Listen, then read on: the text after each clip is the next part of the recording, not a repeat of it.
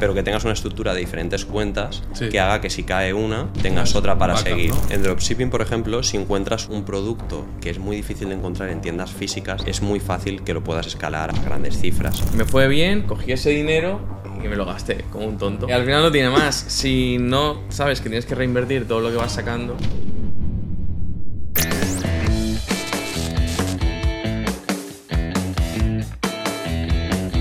Bienvenido o bienvenida al séptimo podcast, es el séptimo. El séptimo. Hoy tenemos como invitado especial a José María, también Marius y el señor Rech Lozano.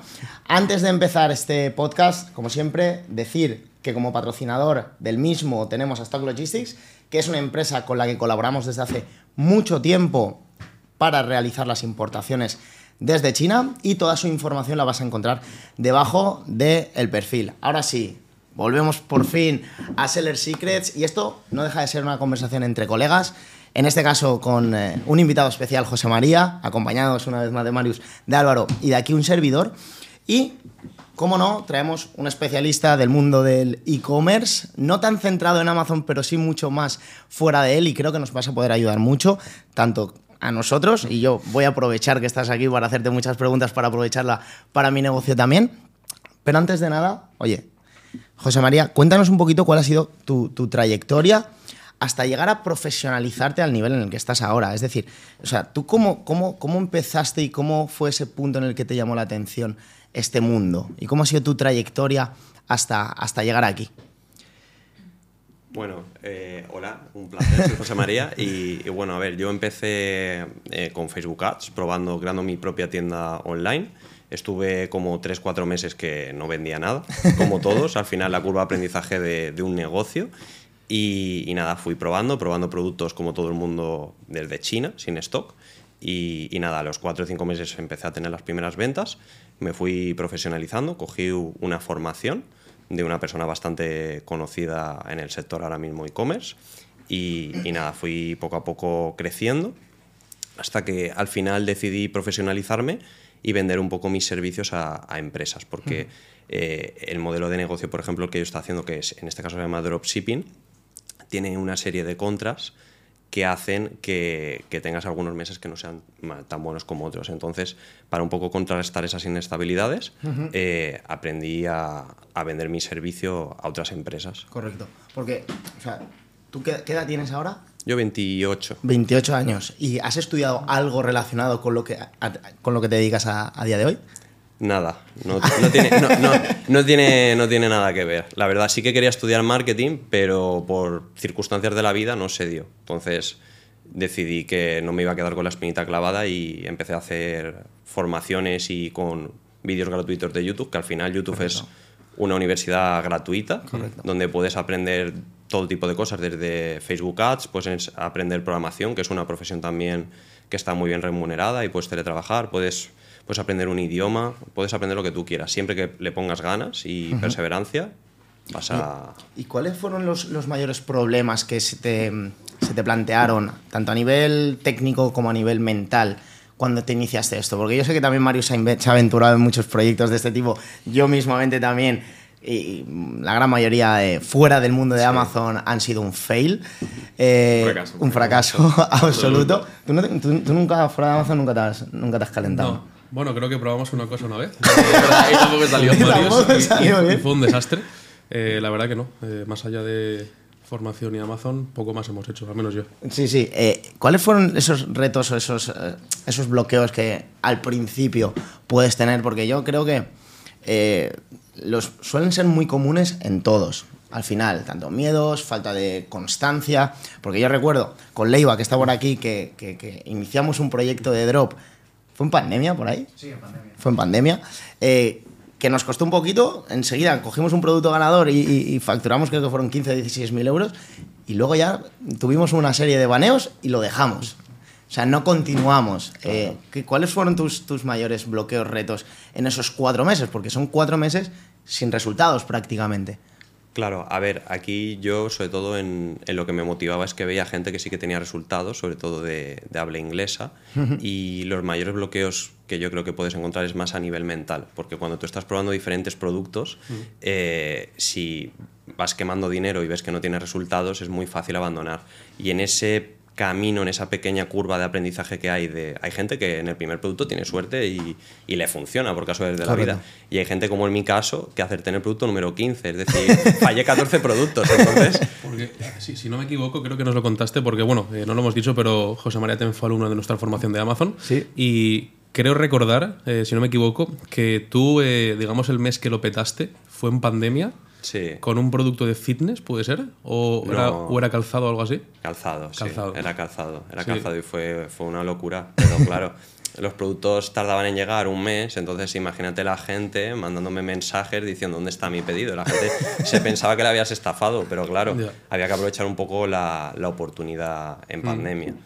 Pero un poco a colación de lo que me había hecho la pregunta, por ejemplo, Carlos, otro, otro de, las, otra de los aspectos que hace que la gente abandone el dropshipping y se estanque y no pueda avanzar son el tema de los baneos, como tú bien has comentado. Eh, hay que saber eh, cómo hacer una estructura con Facebook, por ejemplo, para que en el caso de que te quiten la cuenta, que te baneen la cuenta, el perfil, el Binner Manager, pueda salir... ¿no? no, te la van a devolver seguramente, pero que tengas una estructura de diferentes cuentas Sí. que haga que si cae una, tengas Tengas otra para backup, seguir. ¿no? Sí. Básicamente no poner todos los huevos en la misma cesta, o sea, Vale. así re- repartiéndolo. A ver, nosotros tenemos algún conocido que también se dedica al dropshipping muy, muy fuerte. Y no sé si tenían en la oficina 15 routers diferentes, con 15 portátiles diferentes para hacer Facebook Ads y que no les banearan. Claro, Es que al final te conviertes como una especie de, de técnico antibaneos. de- Ingeniero, ¿no? un Ingeniero ingeniero antibaneos. antibaneos. Sí, sí, ahora tienes que tener diferentes proxies de diferentes países.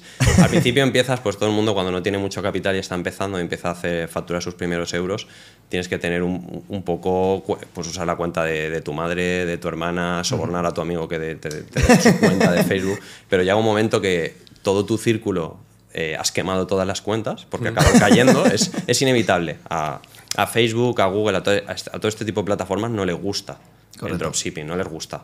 Ellos al final ve- eh, eh, intentan controlar que los clientes que tienen en su red social acaben satisfechos cuando realizan una compra. De ello deriva que les hagan una encuesta de satisfacción. Entonces, si les hacen una encuesta de satisfacción y les dicen, no, es que mi producto no ha llegado, o es que me han mandado un producto que es plástico puro, pues claro. Facebook al final te baja la nota porque tienes un score y te acaban baneando. Entonces es inevitable. Es Pero inevitable. antes, antes no era así, ¿verdad? Yo por lo menos cuando empecé en 2017, cuando toqué algunas Pero tú cositas- empezaste, empezaste con, Con drop dropshipping, y sí. luego te fuiste a, bueno, a lo de- a- Sí, al negocio de la al fruta. negocio de la fruta. Al. Yo empecé con Drop, no tenía mucho capital, empecé probando, di con un producto que funcionaba muy bien, un collar, lo típico que se vende un poquito de joyería, sí, pero algo que llama, tenía ese efecto wow. Me fue bien, cogí ese dinero y me lo gasté como un tonto.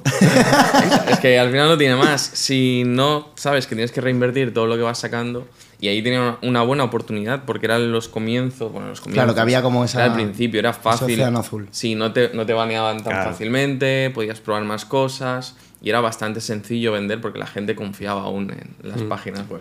Eh, ¿Y, y por qué, ¿Y por qué no continuaste tú en ese, en ese caso? Porque te fundiste la pasta y luego cuando quisiste... O sea, era por necesidad. Yo estaba estudiando en la universidad y Ah, todo el dinero que iba sacando me lo iba gastando en alquiler y demás. Entonces no reinvertía Ya. ese dinero en seguir creciendo. En no seguir tenía esa creciendo. mentalidad de, oye, pues si me esfuerzo durante este tiempo, luego lo tendré mucho más fácil. Al final yo creo que es parte del proceso. ¿eh? Sí, es O sea, al final, claro, si en retrospectiva dices, no, si en ese momento hubiera hecho tal, pero claro, no, no sabrías lo que Pero sabes ahora. Es, Es lo que comentaba él, que al principio todo el mundo cuando empieza tienes un producto, fallas, otro producto, fallas, otro producto, fallas y dices, bueno, pues lo dejamos. que Lo dejamos porque no es lo mío. Claro, pero si tú lo haces 20 veces, seguramente des con algún producto Exacto. que sí que te funcione. Exacto. Pero has invertido un tiempo y un dinero. Sí, lo mismo puede pasar también con Amazon. Es más sencillo que no pase, con menos productos. Pero también la gente saca un producto, a lo mejor no le funciona por X cosas y dice, esto no funciona, no, me quiero rendir. Exacto. luego le echa la culpa a uno o a otro y de repente dices, hostia, ¿por qué ese sí y yo no? A lo mejor ese es que es algo- esforzó, tú te esforzaste en su momento hasta llegar al número 15 y yo me quedé por el camino. Claro, es que ahí está, ahí yo- por eso lo- se lo quería preguntar, porque al final creo que hay una, una parte muy común en éxito barra fracaso de, de- de todos, que al final es ese no rendirse o ese dar un paso más cuando estás a las puertas de decir, lo dejo porque, tío, esto no es para mí. David, que lo tenemos por aquí también, y Vanessa tuvieron problemas también muy, muy heavies en su primera importación en Amazon, teniendo bloqueos en aduanas. Claro, si no persistes, igual llega el momento en el que dices, tío, que le, que le por el culo a esto. Igual que le pasa a Antonio, que va a venir luego a comer. Igual que le pasa a Antonio. Tuvo un problemón, yo creo que más gordo que el de David. y, y ahora lo está reventando en Amazon también. Claro, al final yo creo que todos tenemos esa parte en común de que o persistes si eres muy cabezón y constante, siempre y cuando confíes en que se puede llegar a hacer eh, algo grande en, eso, en, ese modelo de negocio que estás ejecutando, porque si lo dejas a mitad de camino puede que hayas estado a un paso de reventarla. Y que también al final, en cualquier modelo de negocio, nosotros lo que nos tenemos que encargar es de solucionar problemas. Te van a surgir un montón de problemas y tú tienes que ser capaz de solucionarlos. Si no eres capaz de solucionar un problema, no vales. Aparte que creo que a medida que vas creciendo tienes que solventar más y más y más y más problemas. Y problemas que- distintos. Y problemas distintos, que al final es como, es, es el símil, ¿no? De, de- de un videojuego. Desbloqueando problemas. Desbloqueando pantallas, desbloqueando problemas. Totalmente. Tú empezaste, José María, en, en el mundo del drop, también te formaste en Amazon y llegaste a hacer muy buenos números. La verdad que creo que superaste los 100.000 euros en, Sí, Más, ¿no? me quedé en casi 150. en casi, 100 en casi 150.000 euros. Sí. Conociendo los dos modelos de negocio de dropshipping y Amazon, ¿cuáles son las principales diferencias que ves? Vale, a ver, yo lo que veo, por ejemplo, en Amazon es más estable. Quiero decir, a lo mejor tienes que invertir un poco más de capital eh, inicialmente, pero te aporta una estabilidad y una tranquilidad a lo mejor que el dropshipping. Al principio vas un poco más a, a petardazos, ¿sabes? Tienes que tener eh, conocimientos en el tema de, de publicidad, aunque bueno, en Amazon también tienes los PPCs que tienes que saber controlarlos porque si no se te dispara. Pero son, son modelos, aunque sean los dos e-commerce, totalmente diferentes. Se pueden compaginar, por ejemplo, se puede usar el dropshipping para capitalizarte, para conseguir liquidez rápido, y esa liquidez eh, invertirla en Amazon para construir algo más estable, construir una marca que a largo plazo o la puedas vender o, o que te dé para vivir o para ganar bastante dinero. Exacto, porque al final esto de encontrar un producto en Amazon y hacer 300.000 euros en un mes... No, bueno, conocemos gente que lo hace. Sí, pero de cero a nada, o sea, de, encontrar el mítico producto... unicornio, que estuvo en el momento perfecto con el producto perfecto. Sí, pero Y además tener el capital para poder hacer eso. para poder hacer eso. Sí. Porque cuánto dinero, la gente no lo entiende, la gente quiere hacer 500.000 en un mes. Claro. Pero ¿Cuánto Pero dinero, necesitas? Exacto, en stock para poder hacer 500. 150.000. Claro, Exacto. como tres aproximadamente, ¿no? Tres Y además, adelanta, y además adelantarlo. Claro. Y además adelantarlo, que ahí es donde está, ahí es donde está el kit de la cuestión. Yo, o sea, te quiero hacer varias preguntas, eh, porque, bueno, tanto Marius como Álvaro como yo estamos centrados única y exclusivamente en Amazon, pero yo a nivel particular sí que quiero empezar ya a tener como en mis marcas una estrategia omnicanal. Una Sí. estrategia en la que no solo dependas de, de Amazon, porque al final es lo que tú has dicho al principio con el tema de, de- de los baneos de Facebook, pero que es aplica- aplicable a todo, que es no tengas siempre eh, el 100% de tus huevos en una cesta.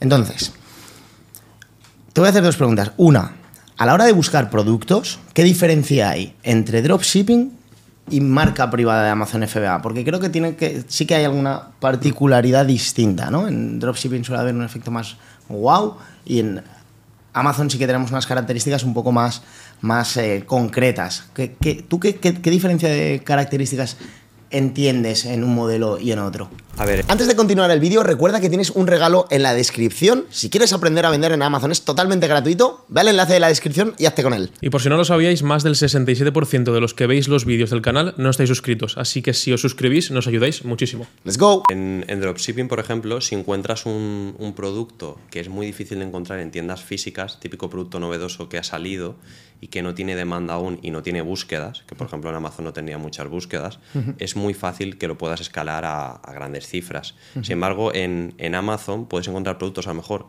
que no caes en tu día a día, pero que ya tienen una cierta demanda y que ya puedes un poco estimar qué parte del pastel te puedes llevar al mes. Entonces, es, es una de las diferencias que, que veo. Que es más interesante en dropshipping intentar encontrar productos que hayan salido nuevos. La típica en la feria Cantón de, de China, cuando sale un producto nuevo, si eres el primero en entrar a la Europa o de los primeros en venderlo, eh, puedes hacer mucho dinero. Sin embargo, si en dropshipping intentas vender un producto, por ejemplo, la típica freidora de aire, no te van a comprar porque van a decir, Pistola de masaje, ¿no? o pistola de masaje. Eso al principio funcionaba muy bien en dropshipping. sí. Luego encontra reembolso y ahora ya la gente pues va a Amazon y la compra. Exacto. ¿Sabes? Exacto. Y si, por ejemplo, tenemos nosotros una marca eh, en Amazon de productos más estables, pero lo queremos derivar a una, a una tienda online propia, ¿cuáles serían los pasos recomendados que tú darías para tratar de llevar esa marca poquito a poco a ser rentable? Porque claro, eh, ahí es donde yo digo, hostia, vale, sí, en Amazon pues, tengo una marca de bebés y puede funcionar guay, pero ¿cómo puedo validar que esos mismos productos me vayan a funcionar haciendo el sistema de publicidad a tienda online propia y, y- y ser rentable, por supuesto? A ver, yo lo que haría sería empezar a crear la tienda. A ver, normalmente es al revés. Mucha gente tiene la tienda, por ejemplo, yo tengo clientes que les gestiono las, las marcas y lo que hacen es abren diferentes canales, el Wholesale, por ejemplo, Wholesale, o eh, Marketplace, que ahora mismo, por ejemplo, tenemos Miravia y Amazon. Entonces, Amazon y Miravia te dan mucha exposición y mucho posicionamiento SEO que deriva en tráfico orgánico a tu tienda online. Pero bueno, también podemos hacer la inversión del paso al revés, de que tengas tu marca en Amazon y hacer como un segundo canal de venta que sea tu canal principal, sea Amazon, y derivarlo a un Shopify. En un Shopify puedes crear tu, tu marca de que está en Amazon, subiendo un poquito más los precios eh, en comparación a Amazon para intentar tener más margen. Y con ese margen, intentar tener 20, 25 euros de margen, empezar a vender por, bien por Google Ads o bien por Facebook. En este caso, por Google Ads es más interesante porque si ya estás posicionado en Amazon, ya vas a generar una serie de tráfico orgánico que cuando la gente te busque por Google, ya van a entrar a tu tienda y a lo mejor te va a interesar más que te compren en tu tienda online porque no comparan los precios como en Amazon con tu competencia y te van a comprar más caro. Entonces, por consiguiente, vas a tener más margen. A ver, vas a tener mucho más margen porque partiendo de que Amazon ya se lleva un 15% de las ventas, Pero ¿sabes? yo tengo una duda. Si tú dices que, por ejemplo, vendemos un producto a 50 y en la web le subimos el precio, ¿crees que terminarían comprando en la web o volverían a buscarlo dentro de Amazon? A ver, depende, depende tu cliente, depende el nicho de tu cliente. Sí que yo tengo clientes que venden en la web más caro y le compran en la web porque al final, por, por lo que sea, le gusta más el servicio o lo que sea, y a veces tiene el mismo precio que en Amazon, depende, depende del ticket. Vale. Depende del ticket. Bueno, sí que es verdad que puedes mantener precios, ¿no? Al final lo que hemos dicho, tienes un 15% quizás para jugar en publicidad, eh, Claro. en Google Ads y tal. No sé cómo estará el coste de publicidad en Google porque no tengo ni idea, pero un producto normal que se venda bastante bien, ¿qué coste de adquisición puede tener?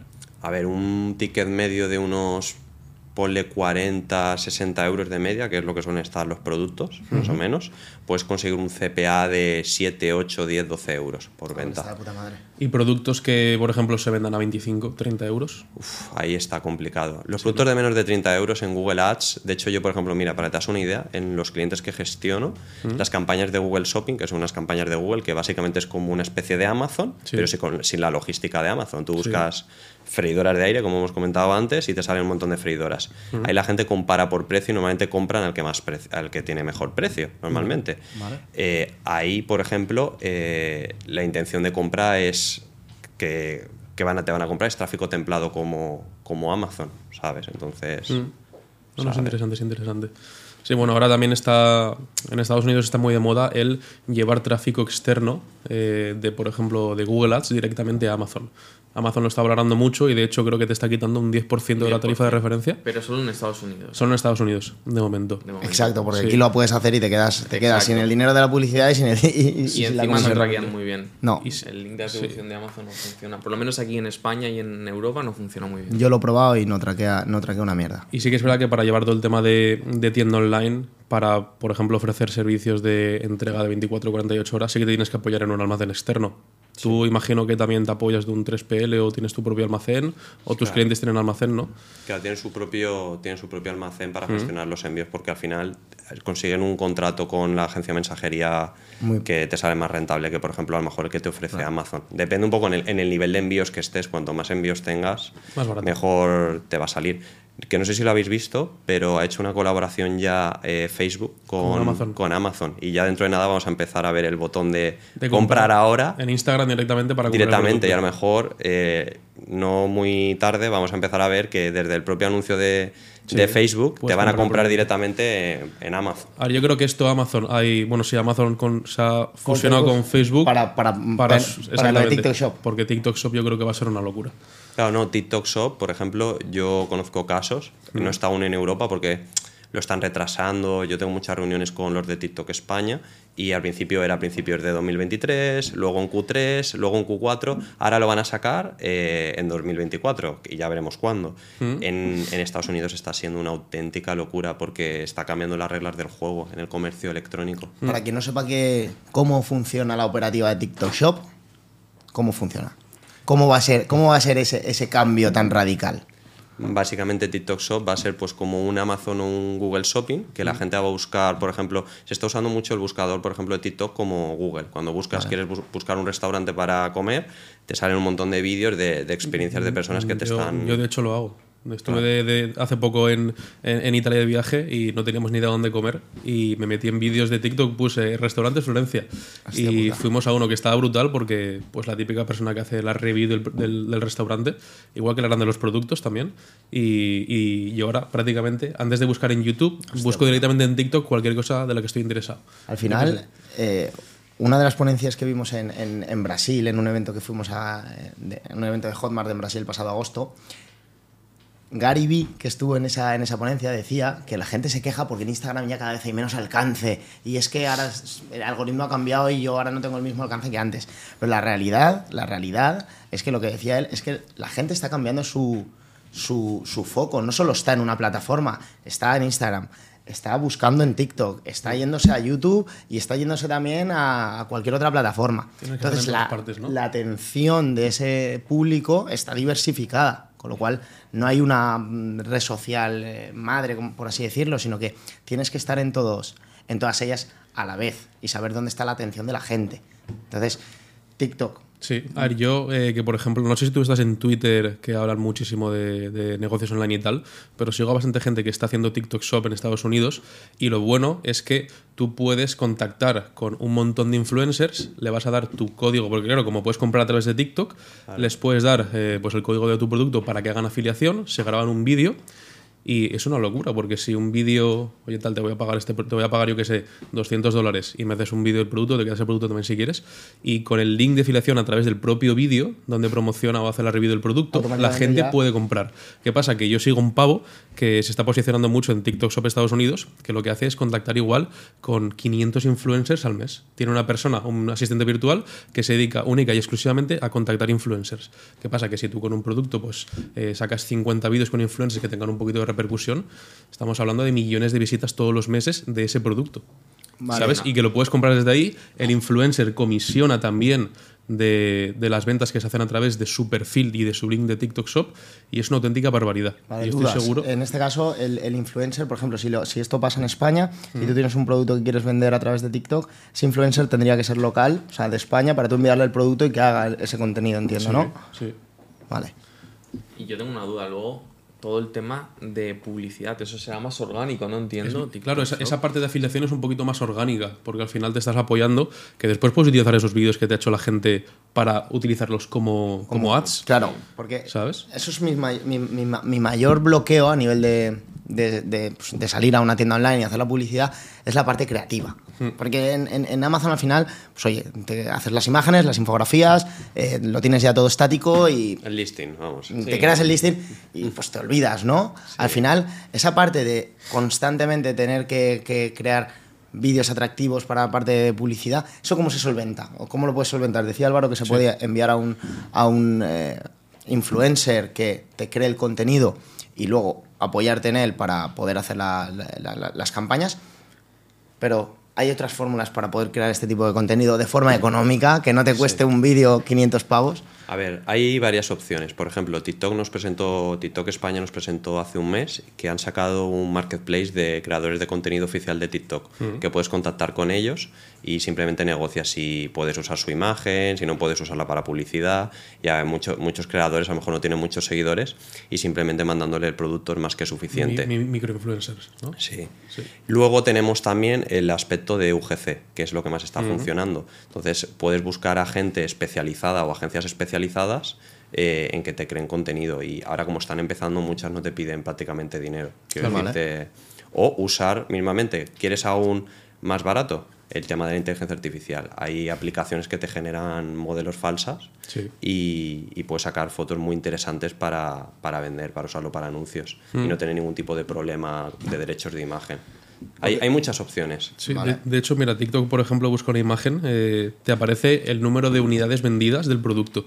Hostias. Y este ha vendido, bueno, es un, es un libro de no sé qué historia, vale 7 dólares y ha vendido 468.000 unidades Pondremos de, la de foto ese por aquí. producto. eh, luego la Para paso. que la vean. De ese producto a 7 dólares. 468.000 unidades vendidas en TikTok Estados Unidos. ¿Y por qué están eh, retrasando la entrada a Europa? Eh, ¿se entiendo que es por un tema de ley también, porque quieren paralizar lo del scroll. Sí. El scroll infinito. Sí. Quieren bloquearlo, entonces supongo que tendrá algo que ver. Vale. Pero también estaban montando fulfillments, ¿no? En Estados Unidos creo que sí. Sí, en Estados Unidos creo que estaba montándolo. Pero bueno, es posible que Reino Unido ya está abierto TikTok Shop. Creo que estaba Reino Unido y, ya creo que los países nórdicos alguno ya lo tenía, ¿eh? No sé si Noruega lo tenía ya. Están como avanzando de arriba para abajo. ¿eh? Sí. Así A que ver, en, nosotros en España va, más- va- va a tardar. Más pasta, ¿no? Sí, sí, sí. Va a tardar. Pero bueno, yo creo que lo va a reventar. Hombre, es que si te posicionas orgánicamente con tu producto, es que va a ser como Amazon o como Google. Si buscan, siempre estoy con la freidora de aire, pero bueno, lo tengo en la cabeza. Si pones freidora de aire y sale tu freidora de aire la primera, es que son ventas orgánicas y se ve. eh, vi una estadística, justo la vi la semana pasada, ha superado TikTok eh, como plataforma publicitaria con mayor ROAS eh, este último mes de octubre a tanto Google como Meta. Meta está la tercera, Google le ha superado ligeramente con las Performance. Max y muy por encima Ahora TikTok. hablaremos de las Performance Max. que- Está, está más barato, ¿no? El, el- el tema de, impre- de impresiones, ¿no? Quizás a, Sí, no, al- TikTok es lo más barato. El, el CPM, el coste por mil impresiones, es muchísimo más barato que Google y que Meta.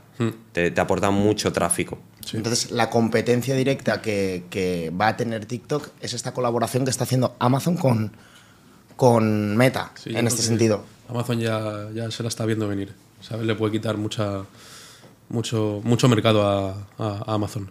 ¿Vale? Entonces será exactamente igual. O sea, a ti te puede aparecer un anuncio de, eh, en, en- en Instagram directamente de un producto que está en Amazon y que directamente le puedes dar al comprar ya en ese, es- en ese mismo anuncio.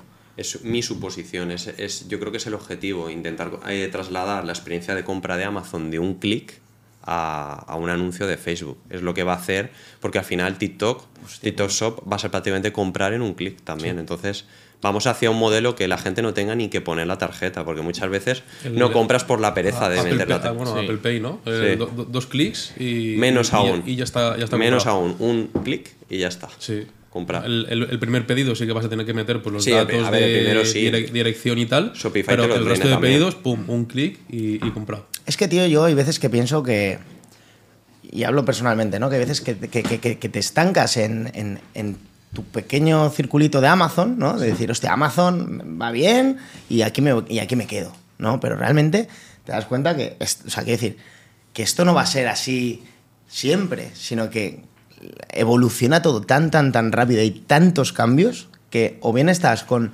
los eh, 18 sentidos que necesita un emprendedor para no pegarte la hostia, o, al final te vas a quedar atrás.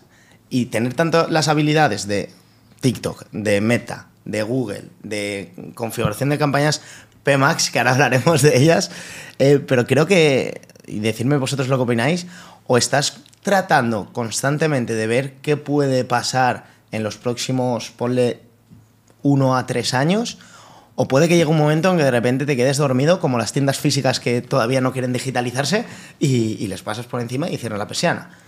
Entonces, eh, ¿qué, qué, qué punto de vista veis vosotros, Álvaro Marius, eh. José María, en, en esta parte del cómo, de alguna forma y entre comillas, eh, prever el futuro? A ver, prever el futuro no se puede de ninguna forma, pero sí que tienes que tener en cuenta que todos los negocios evolucionan, igual que hemos visto los cambios que ha tenido Amazon, Facebook, te das cuenta que todo va evolucionando. También creo que es imposible o muy difícil tener conocimiento de todo. ¿no? Es bastante difícil de Amazon, Google, Facebook, eh, TikTok. Bueno, al final, Habrá pues, gente que lo haga, pero tú te tienes que apoyar, por ejemplo, como hacen contigo, ¿no? Se apoyan contigo para tú darles un servicio de, oye, pues yo te voy a mejorar las ventas de esta forma. Pues habrá gente que sepa de Facebook, otra que sepa de TikTok, otra que sepa de Google o de dos o tres y que te pueda ayudar en ese aspecto. Y tú simplemente centrarte en pues buscar productos, crear la marca y apoyarte de estas personas externas. Porque llega un momento en el que tú no puedes hacerlo todo. Claro, es, que no. es imposible. Quizás yo no, yo, no, yo no hablo tanto como de la parte operativa, ¿no? De decir, hostia, yo me voy a encargar de todas las, eh, todas las ramas que puede tener un negocio a nivel, a nivel online. Pero quizás sí tienes esa responsabilidad o debes de tener la responsabilidad de estar al día, por Sí, lo menos. sí, Porque al sí. final la decisión de tú ir a por una persona especialista en TikTok va a ser tuya, no de la persona que vaya a venir a ti. Entonces, si tú estás pues constantemente tratando de ver qué está pasando a nivel macro, sobre todo mm, nosotros fijarnos mucho en lo que pasa en Estados Unidos, porque eso sí que va a venir aquí, no como muchos que intentan buscar productos que funcionan allí y, y luego quieren venderlos en España, que eso igual no pasa, pero sí las tendencias a nivel macro de, de estrategia digital, creo que, que- que sí que tenemos que tener esa responsabilidad. Y me lo digo a mí para aplicármelo, porque muchas veces pues, te centras en lo tuyo y, y te olvidas, pero dedicarle un pequeño tiempo, no te hablo al día o a la semana, de investigación pura y dura de qué está pasando a nivel macro en el mundo digital, creo que nos puede venir muy bien para prever y tomar decisiones en el futuro. A ver, yo pienso que quizás la gente que ha empezado a vender en Amazon, que digamos es el modelo de moda ahora mismo, yo creo que antes de pasar a lo que viene siendo un Shopify, que también, eh, yo creo que lo interesante sería, ya que sabes manejar un marketplace, es ir ampliando. Hay un montón de marketplaces, está el Corte Inglés, está Carrefour, está Mano a. Mano, está Mirabia, está Leroy Merlin, dependiendo del producto de Caldón. Hay un montón de opciones. eBay, que a pesar de que parece que ya ha muerto, eh, sigue ahí. teniendo millones de visitas todos los meses en España. ¿Sabes? Yo quizás, que esto me lo, me lo voy a aplicar a mí también, porque ahora mismo solamente vendo en Amazon. Esto, esto parece... Sí, y, y después ya, pues cuando tengas un poquito controlado toda la parte de marketplace, eh, ya también pues eh, abrir un poco la marca, que quizás es un proceso, un proceso más complicado porque tienes que hacer publicidad externa, ¿no? Para atraer tráfico, eh, es un pelín más de jaleo que si tienes el marketplace. Dos melones. El primero, Marketplace. Estáis en Mirabia también. ¿Qué tal, Mirabia? Mira, vea, es una auténtica locura. Este 11, Es de- como hay gente que este, este 11 del 11, eh, literalmente con algunos clientes, se ha vendido casi más con Mirabia que con la propia tienda online. ¿Qué Te da una potenciación Mirabia, es tráfico literalmente gratuito, no te cobran los envíos. Es, es Porque maravilla. Ahora están eh, tirando la casa por la ventana. Están ¿no? tirando Para la casa. posicionar. Eso sí, trabajan, por ejemplo, con una empresa de mensajería que no le voy a hacer publicidad negativa, pero que, que son un poco desastre. Son un poco desastre. son un poco desastre, pero oye, el envío es gratuito. Pasan, pasan por tu almacén y se lo llevan. Sí, van a tu, por ejemplo, tienes, vienen a recoger, como siempre, la agencia de mensajería, los pedidos de tu tienda online y luego viene la agencia de mensajería de Mirabia a recoger tus paquetes. Vale. Y luego, pues tienen, tienen aún unos fallitos que Amazon no tiene, de, la- de los cuales pues puedes sacar la base de datos de los clientes. por ejemplo. ¿Están pensando en abrir almacenes? De momento no, sí tienen, tienen un follón con las facturas eh, espectacular. Mirabia, ahora mismo no- el- el- la estabilidad que tiene Amazon de todo súper bien montado, con las comisiones, el FBA, el FBM, es un desastre Mirabia ahora mismo. Y están metiendo la casa por la ventana en publicidad. O sea, es que están en todos los lados. Porque Mirabia para entrar sí que tienes que como solicitar Sí. el acceso. Nosotros entramos con una marca hace un tiempo y ahora queremos entrar con otra y no hay forma de que contesten, tío. Échame una manilla ahí. Es un, es un una manilla. Es que, es que yo creo que irán saturados porque, porque es que o sea, van, van de culo. Pero ¿hay alguna fórmula a la hora de posicionarte dentro de Mirabia? ¿Hay algún tipo de estrategia? ¿O es puramente Es- producto, descripción ¿no? y, descuentos? sí, no, pero es que los descuentos, por ejemplo, eh, es una locura porque no es, por ejemplo, hay muchos vendedores en Amazon. yo- que yo, por ejemplo, ha empezado Black Friday de Amazon hoy. Yo ya me le iba a comprar hoy, hoy ha empezado. Entonces, muchos vendedores, yo lo he visto, los productos que tenía visualizados para comprar y lo han ido subiendo poco a poco, poco a poco, poco a poco. Y he metido la bajada hoy y se ha quedado casi al mismo precio, ha bajado un poquito. en Mirabia no te dejan. Hostias. No te dejan, te tienen marcado como el precio y por ejemplo ahora van a hacer descuentos en Black Friday y están toda la semana Black Friday, Black Friday, Black Friday. ¿Qué pasa? Que no se está vendiendo nada en Mirabia, pero va a pegar eso un pepinazo en Black Friday porque obligan a todos los vendedores a bajar el precio de verdad. No puedes hacer ningún tipo de Estrategia. de Lo único que puedes hacer, sí que es verdad, que lo estaba comentando el otro día, es subir otra vez el producto de nuevo con el precio. O sea, Pero claro, pierdes, pierdes las reviews y el posicionamiento que tenga el producto. para solicitar reviews ahí es completamente orgánico. Sí, es, or- es orgánico. He visto que se pueden migrar de Shopify a, a Mirabia. Sí, se puede. Sí, con un contrato eh, con, con los de Miravía, ellos te hacen firmar un contrato, por lo menos eso es lo que dicen, y puedes migrar las eh, reviews que tengas en tu No web jodas. Pero la reviews Es- que tienes es- en tu eso- web de Shopify, de Shopify te la pones tú. Sí, prácticamente. o sea, veías- No lo sé, leche, eh, eso es la eso, leche. eso- eso es lo que he visto. eh, Seguro. Pues ellos siempre- en, pues la parte, mirar. Mira, algo se aprende siempre. Todos los en, la parte nuevo. tienen dentro de Miravía una parte de academia. Sí. Pues dentro estuve investigando y tal y me salió eso. Digo, hostia.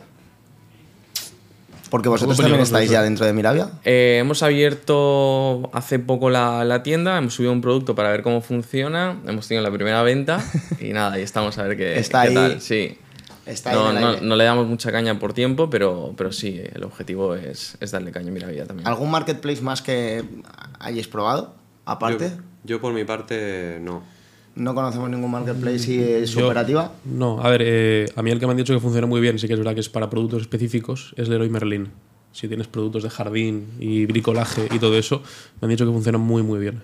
Porque la gente piensa que está comprando en Leroy Merlin, básicamente. Exacto. Y es un vendedor externo, igual que pasa en la FNAC. Tú, si por ejemplo vas a la FNAC, puedes comprar, es un marketplace también, puedes Mm. comprar productos de cualquier marca y no lo vendes la FNAC, lo vende un vendedor externo como nosotros. Correcto. Wholesale. sí. Entonces, hemos hablado de marketplace, ahora vamos a hablar de montamos una web propia y con cero conocimiento queremos hacer publicidad. ¿Cuáles son las eh, configuraciones o las estrategias más sencillitas para alguien que, ha- que no ha tocado publicidad en, en- en Meta o en Google, por ejemplo?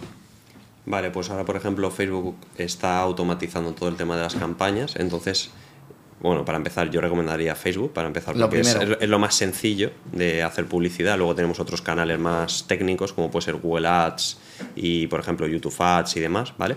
Y para, simplemente, Sí. para, para poder hacer la publicidad, ¿qué necesita un cliente? ¿Necesita una cuenta de Facebook, una cuenta de Instagram y un business manager? ¿Qué necesita concretamente? A ver, realmente con tu cuenta personal, con eh, tu nombre y apellidos de tu cuenta en Facebook, te puedes crear un, un Business Manager, que es la, la cuenta comercial con la que hacemos publicidad, y de ahí creamos una cuenta publicitaria. Y desde esa cuenta publicitaria ya podemos lanzar campañas. Vale. ¿vale?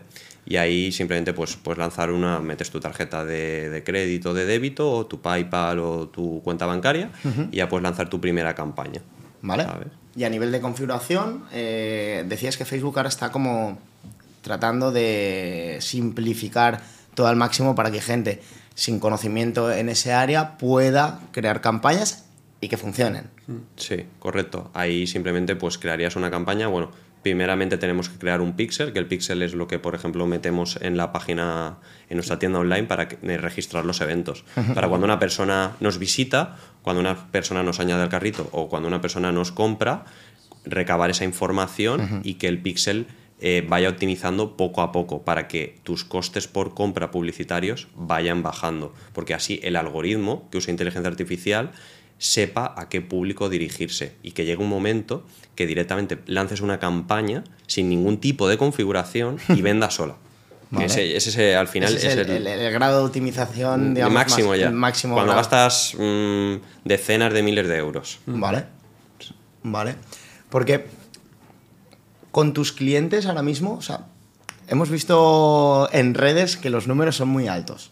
Son, son, son cifras de facturación muy grandes. ¿Cómo captas esos clientes y qué servicio les ofreces? Porque al final ahora mismo los, los- los- los números eh, que vemos es el resultado, pero ahí hay un proceso de captación un proceso del día a día que, que- que- que tiene que ser agotador también el gestionar esos números y sobre todo tantos clientes. Eh, ¿Cómo es ese proceso? El proceso de captar clientes. Sí, ¿no? tanto el de captar como luego el- el- el- la operativa, digamos, diaria.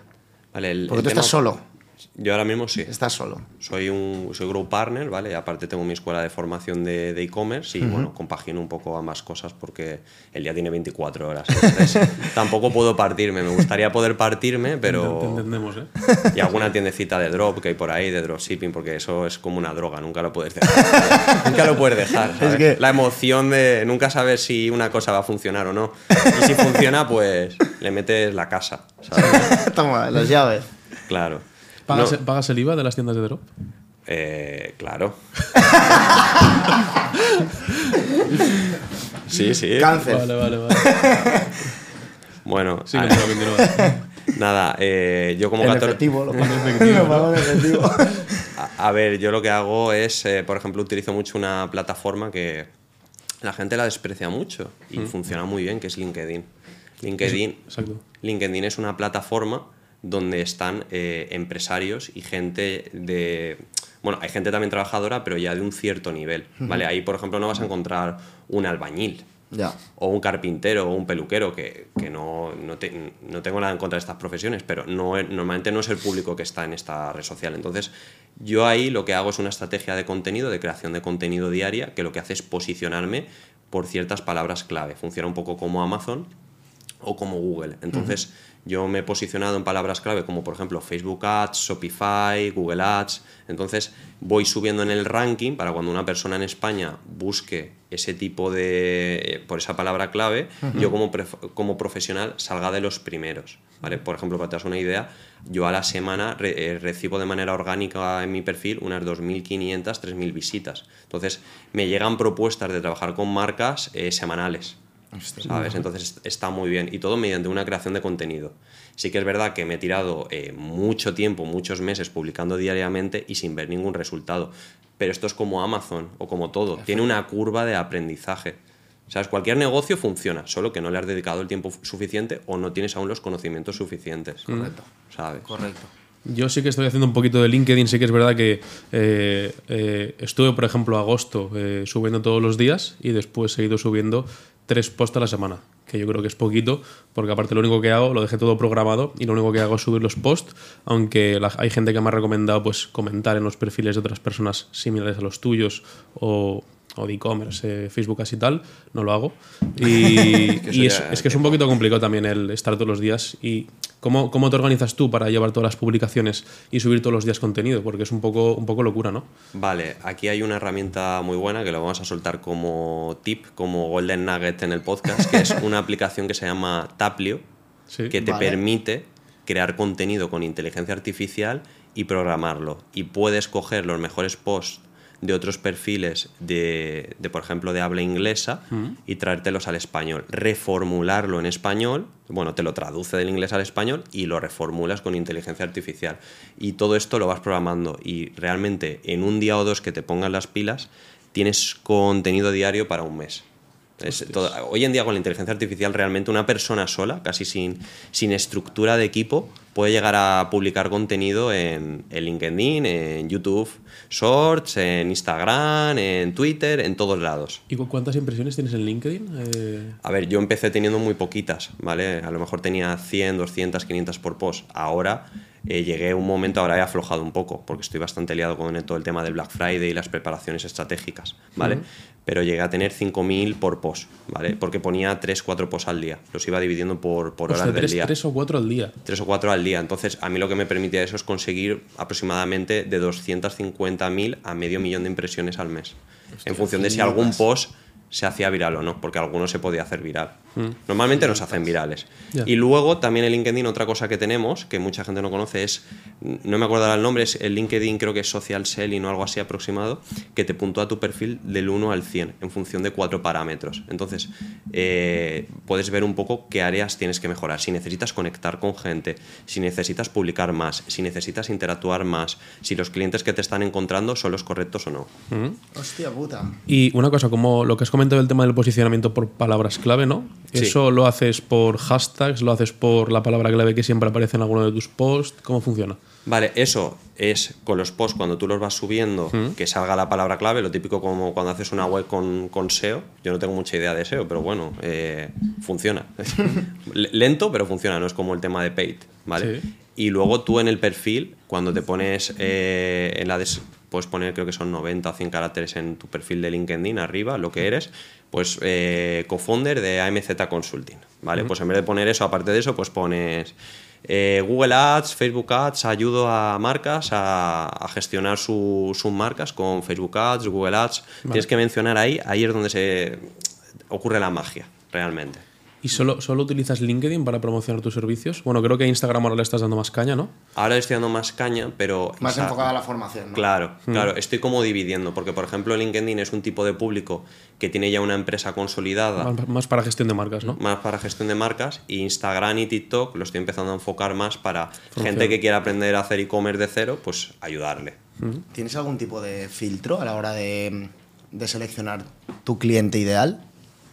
Para marcas, sí. Para marcas ahora estoy empezando a buscar marcas de un tamaño medio. Para mí un tamaño medio de una marca es una marca que factura mínimo 50.000 euros al mes. Porque, a ver, puedo coger una de 20, 25.000 y, y puedo trabajar con ellos, pero lo ideal es una marca de 50.000 porque tiene potencial para escalar, eh, no voy a decir fácil, pero de manera bastante sencilla a 100, 150.000 al mes con las tácticas adecuadas. Porque normalmente una marca que factura 25 o 50 mil al mes suele usar un canal, o como mucho dos. Suele estar en Facebook o, o sí, Facebook, Instagram, a lo mejor hace un poquito de TikTok, rara vez. Vale. Entonces, si tú le empiezas a meter, por ejemplo, Google o le empiezas a meter otro tipo de plataformas más extrañas que la gente no utiliza, como por ejemplo Pinterest o Spotify Ads, pues eh, empieza a funcionar mejor, ¿sabes? Y, y una cosa, ¿tú tienes también tu propia marca de productos?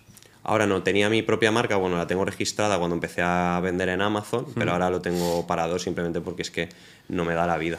Y, y una persona que quizás quiere lanzarse, igual no, no quiere empezar en Amazon y quiere lanzarse a montar su propia marca de productos en un nicho en concreto en una tienda online, eh, ¿cómo crees o qué consejo le podrías dar para escoger el tipo de productos que, que- que quiera empezar a vender? La Vale, pregunta del millón, ¿no? A ver, esto ¿Cómo es, muy, los productos? esto es muy amplio, ¿vale? Pero yo, por ejemplo, intentaría buscar un producto que tuviese una tasa de devoluciones baja, ¿vale? Por ejemplo, en moda, la tasa de devolución media en España es un 20-25%. Entonces, pues ya sabemos que moda se vende un montón, pero vas a tener devoluciones. Calzado también vas a meter un montón de devoluciones. Luego tenemos sectores como la cosmética, que también tienes que tener un montón de certificados y te puedes meter en un montón de líos. El nicho de los bebés, por ejemplo, pues también hay que tener cuidado, ¿vale? Porque es un público que es, es muy frágil, ¿vale? Entonces, pues hay ciertos tipos de nichos que son más interesantes meterse.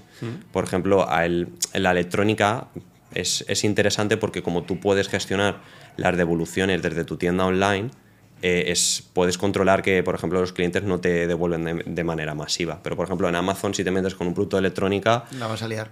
La vas a liar. Probablemente la líes.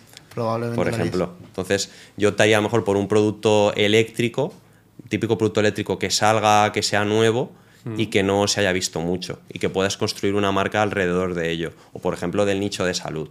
Hay productos del nicho de salud que te puedes hacer una marca alrededor de ellos. De ellos. Por ejemplo, una batamanta. La batamanta ha pegado muy fuerte en Australia y aquí aún no hay una marca realmente consolidada en Europa. ¿Cómo se llamaba la marca de la batamanta? Es que Odi. Sí, la sigo en Twitter y creo que esos en, eh, hicieron eh, un millón en un día de facturación. Sí.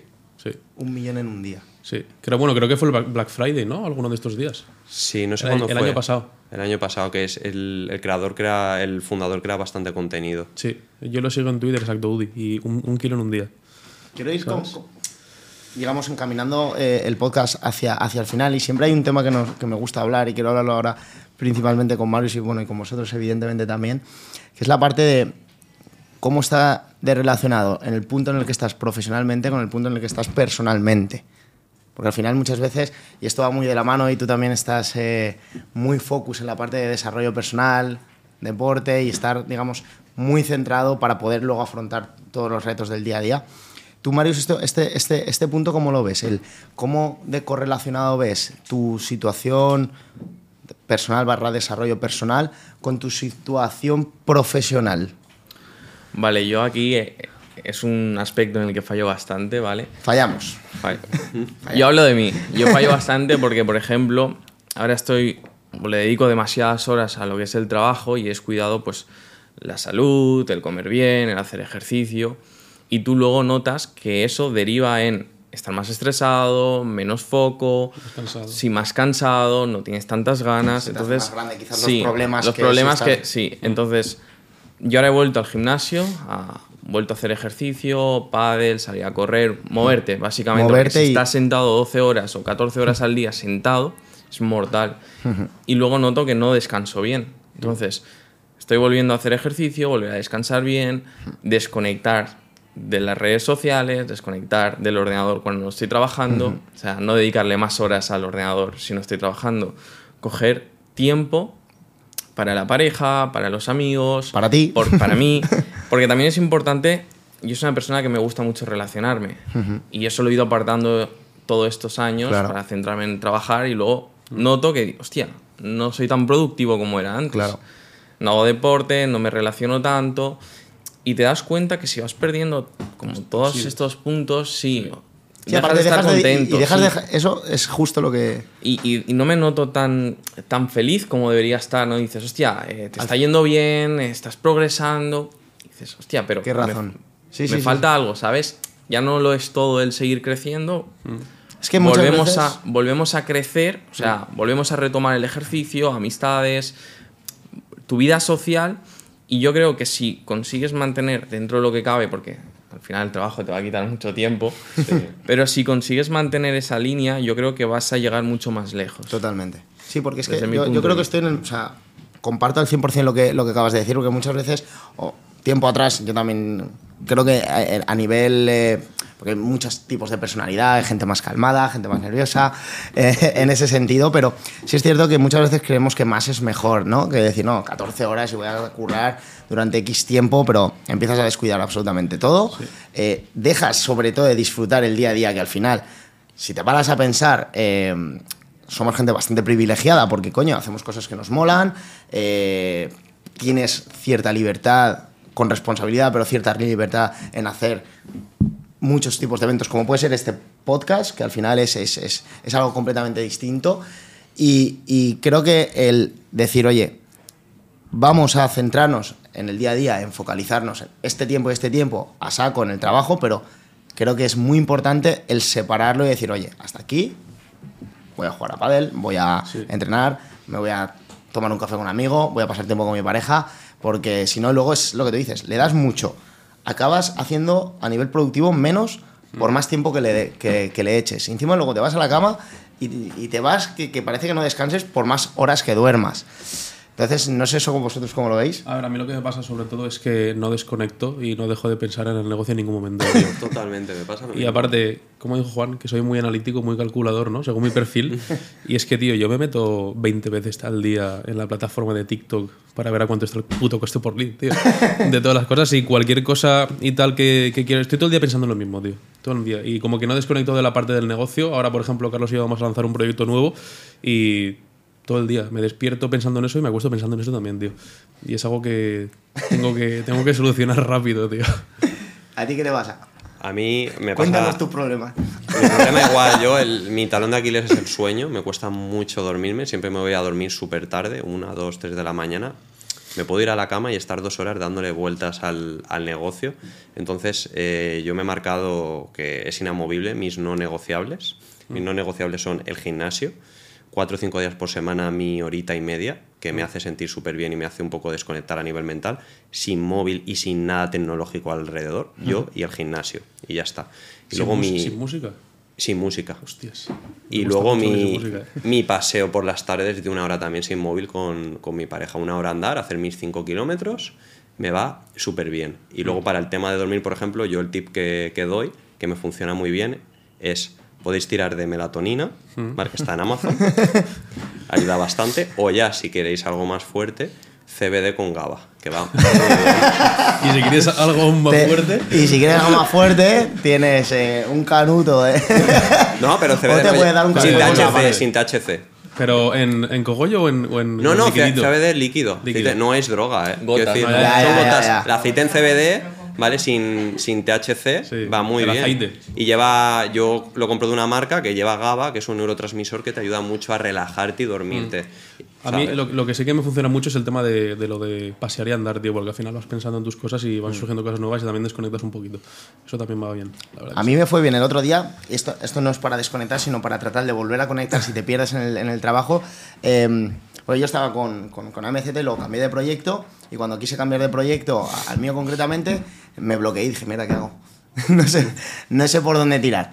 Entonces cogí una libreta en blanco y dije, estaba aquí y tengo que hacer esto. ¿Cómo lo puedo hacer? Y ya me salieron como, como el roadmap de que tenía que hacer, ¿sabes? Es como eh, tratar de plasmar ese bloqueo en un papel escribiéndote y de repente es como que se te, se, se te desbloquea un Lo escribes poco. todo ahí en un papel. Es como lo- lo- lo- en el bloqueo en el que estoy lo voy escribiendo, ¿sabes?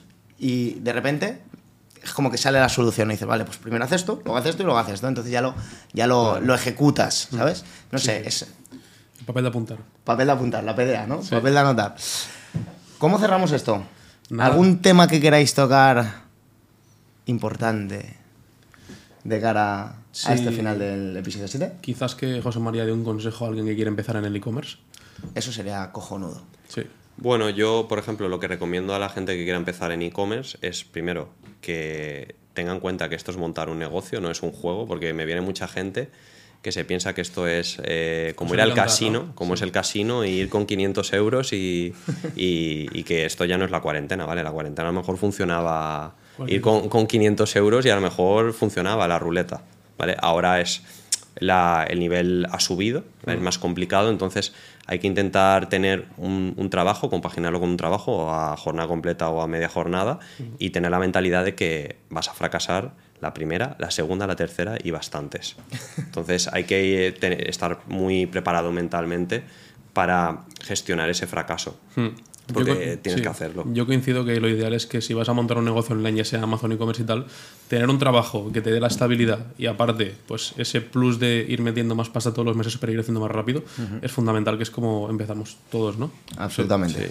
¿Un consejo que le darías a la Yo que cada vez, desde mi punto de vista, hay gente más cualificada en todos los sectores. Cada vez también hay más gente haciendo e-commerce. Por lo tanto, si tú quieres empezar, puedes empezar. Yo veo mucha gente en TikTok, en YouTube, comentarios, dicen, no, yo es que empiezo por mi cuenta, me miro 20 vídeos de YouTube y se puede hacer. Siempre lo digo, se puede hacer porque al final toda la información está en YouTube o en redes sociales o donde quieras investigar. Correcto. Pero al final tienes muchísima información sobre información y no sabes cómo aplicarla.